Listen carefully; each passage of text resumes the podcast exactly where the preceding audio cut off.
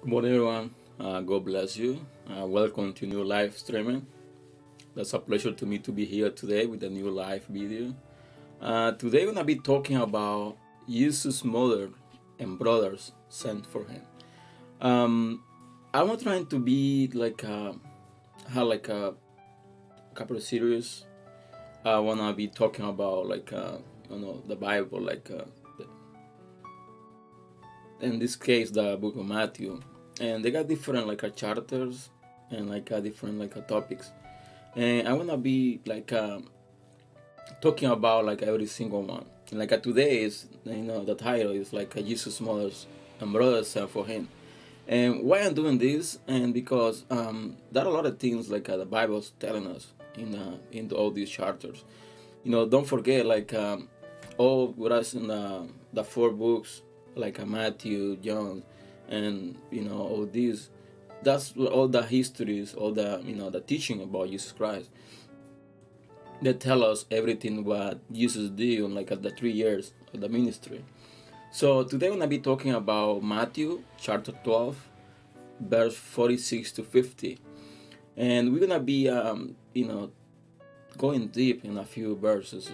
Uh, with the Bible saying like at the verse 46 said like why he was still talking to the multitudes, behold, his mother and brothers stood outside seeking to speak with him. So the verse started like that. It's the Bible said like um, Jesus was teaching. He was teaching. He was like a talking to the multitude. He was like a you know preaching the word of God. But something happened. The Bible said like uh, you know his mother and his brothers they were looking for him, and they call him you know to go outside. And we might you know think like uh, okay, but why they were looking for him? What happened? we gotta remember this. And uh, Jesus Christ did a lot of things. Jesus Christ like uh, did a lot of miracles, but something happened like uh, in his own town. A lot of people they didn't believe in him. A lot of people they were thinking like uh, he was the carpenter, like uh, what good a carpenter can do. And we like we saw like a Jesus preaching about the Bible, preaching about God, like uh, doing miracles at the beginning, a lot of people were like uh, astonished. It was like, oh my God, what all this is? How this guy can do a lot of things? How this guy can speak out like that? And a lot of people, they were like, uh, you know, amazed. But at the same time, a lot of people was like, uh, I know this guy. I know his mother. I know his brothers. So, how good this guy can speak up if I know where he came from? And the Bible saying like after that said like in the verse forty seven then one said to him, Look, your mother and your, and your brothers are standing outside, seeking to speak with you. And but the Bible said like but he answered and said to one who told him, Who is my mother and who are my brothers? And um I wanna go deep on this verse, the verse 48. The Bible said like uh, his mother and his brother were looking for him. You know, he was on one place he was speaking out to the multitude. He was like a, talking about you know the kingdom, talking about God, talking about everything God he can do. And when he answered, the guy who told him like, "Oh, your mother and brother looking for him," he asked that question: "Who are my mothers? Who is my brothers? Who are?"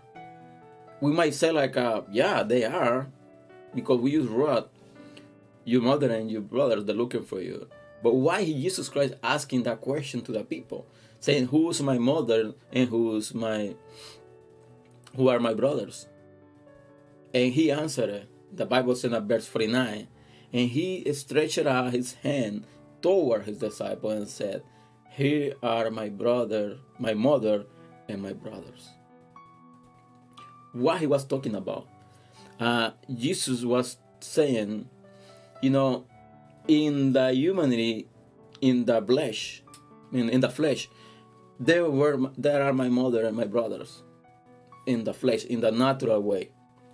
You know, I'm born for that mother, that woman, and they are my brothers. But let me tell you this: that's that the more important thing you gotta be done. You know, look it up. Here are my disciples. Look at them. They are my mother and they are my brothers. Why he said that? You know, sometimes we read the Bible, we just go over and like uh, we we trying to you know think about deeper a little bit. We're trying to you know to go deep and like a take time like uh, to coordinate our, our thinkings. But the Bible saying like uh, Jesus trying to tell the people, you know what? In the natural way, they are my family, but on the spiritual way, in the kingdom way, they are my family. They are my disciples. So, in less words, these guys to be part of my family in faith, to be part of my family in the kingdom, they need to be my disciples. If want to be my mother and my, my, my brothers, they got to be my disciples. And the Bible said something else after that. And said that the verse 50 said, For whoever does will to for my Father in heaven is my brother and sister and mother. I want to read it again. It's like, a, For whoever does the will of my Father in heaven is my brother and sister and mother. What this mean? What the Bible saying, like I do the will, that means you gotta be part of the kingdom. You gotta be part of the community of faith. You gotta be part of my body. You gotta be part of the group that calls brothers and sisters in faith. Faith in who? In Jesus Christ. Faith in who? In God. Because the Father sent the Son to give his life for the our sin, for our redemption.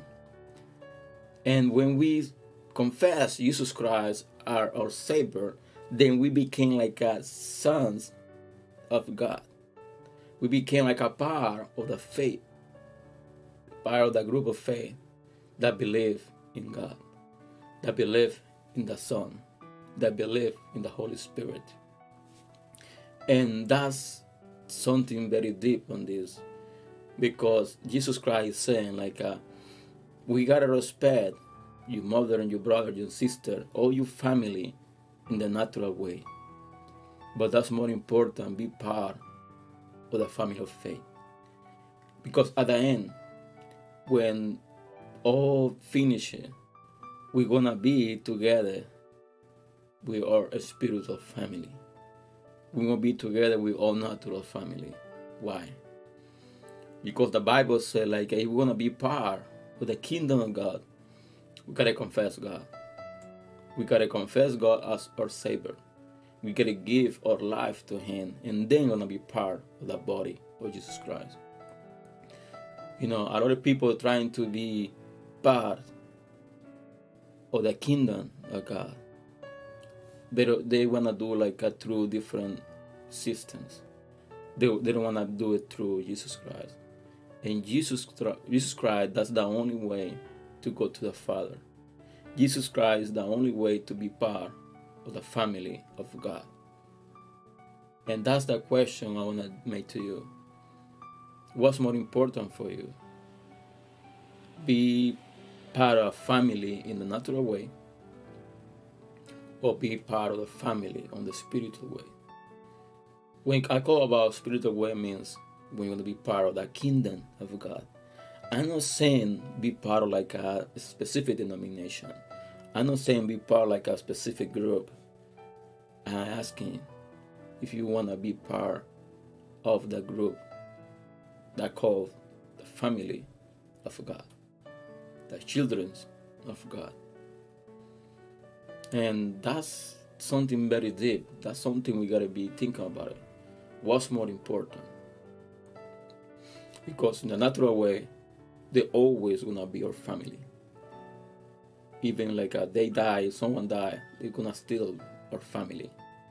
But in the spiritual way, it can be like that.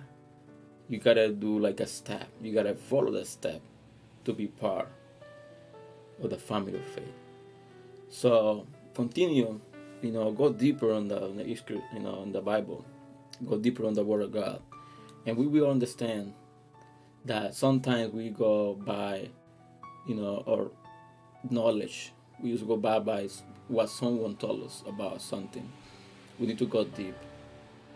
Jesus Christ saying like, uh, "Whoever is my disciple, and whoever do the will of God, that is in heaven, my Father in heaven, then they will my sister, my brothers, and my mother.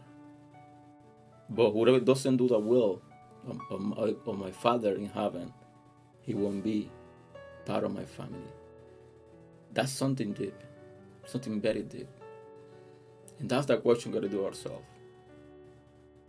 If you really wanna be part of the family of Jesus Christ, really wanna do the will of God, or you don't wanna do it. You have that option. What you wanna do. So this has been the message for today, and uh, I hope this has been blessed to you. And uh, we wanna see you tomorrow with a new um, live video, and we're gonna be talking about the parable of the sower.